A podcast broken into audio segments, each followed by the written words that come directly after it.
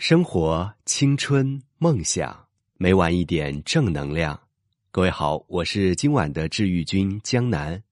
今晚跟各位分享的是，下班后的生活决定了你能走多远。繁华又迷茫的都市，有多少人真正做的是自己喜欢的工作？又有多少人是先谋生再谋爱？几年前，同事小芳和我一样，在这座城市里当英语老师，白天上课，晚上备课，生活像上了发条，虽累但重复着。可是几年后，小芳依旧在上课，每天十个小时，从早到晚，连上课内容都一样，而我成功转型成了导演。作家，我不是炫耀，只是每次小芳跟我见面时，我都会受不了她跟我有以下这段对话。她说：“你运气真好，赶上了我们国家文化大发展的时候，才能顺利转型。”我说：“小芳，这世界上没有毫无理由的横空出世，我还是很努力的，好不好？”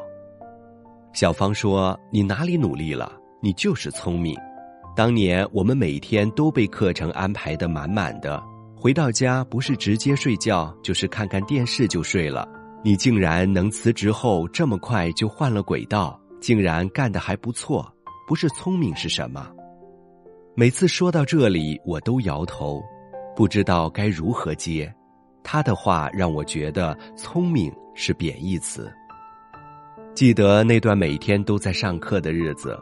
我几乎都是凌晨三点才睡觉。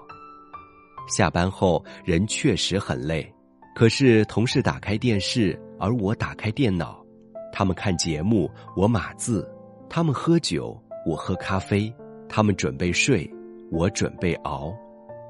那段时间，我每天一部电影，每三天一本书，笔记记在厚厚的本子上，光是本子就写满了十多个。我很感激那个时候的独处与平静的努力。我用下班的自由时间磨练出了另外的一技之长，才能在机会来了之后牢牢把握住。我讨厌别人说你运气好，运气是很重要，但机遇倾向于有准备的人。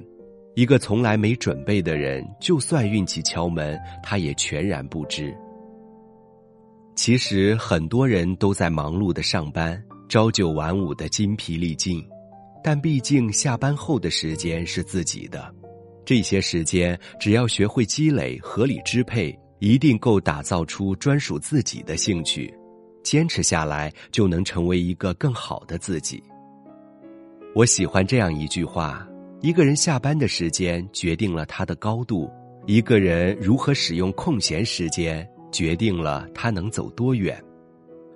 我想起一个学生，大学期间被选择了一个自己不喜欢的专业，可他却迷恋着摄影。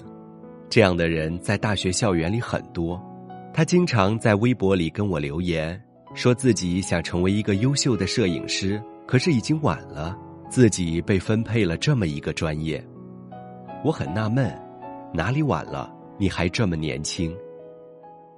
他把当摄影师这个梦想告诉身边的朋友，所有人都觉得他疯了。这个世界总是这样，追梦的路上总有些人不停的笑。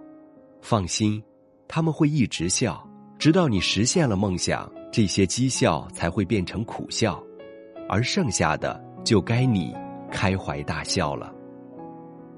后面的日子，他依旧和所有人一样。该上课上课，该考试考试。除了他时常带着单反。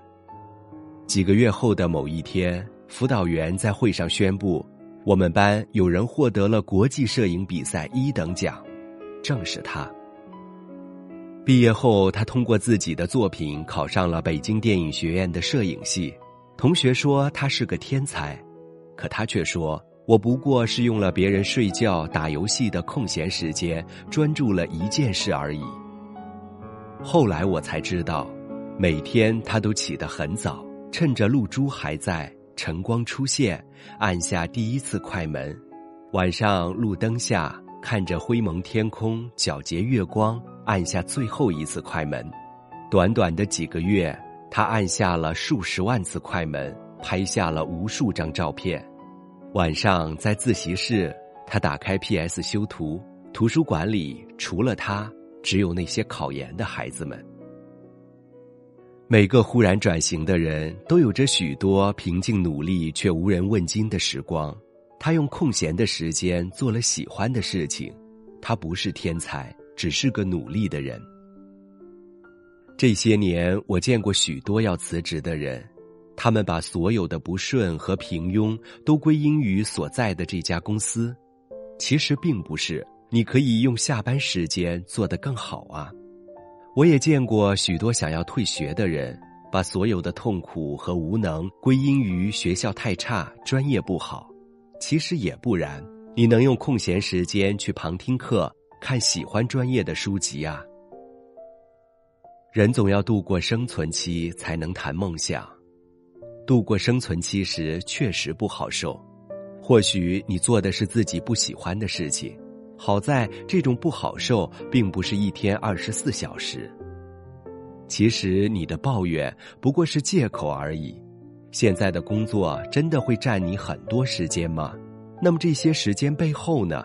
你做了什么事情去改变现有的生活呢？我曾经问过一个朋友：，当你做了一份不喜欢的工作，接下来你要干嘛？他给出了最好的答案：先干着，然后用空闲时间磨练出一技之长，然后投简历、骑驴找马，等时间成熟了再凤凰涅槃。可是有些人呢，他们一边抱怨着自己不喜欢的生活，一边下了班无所事事，第二天继续抱怨。无休止的循环了下去。这世界没有那么多一帆风顺，可是抱怨却不改变，指责却不反击。一段痛苦时间后，人没有学会触底反弹，反而开始苦中作乐，才是最可悲的。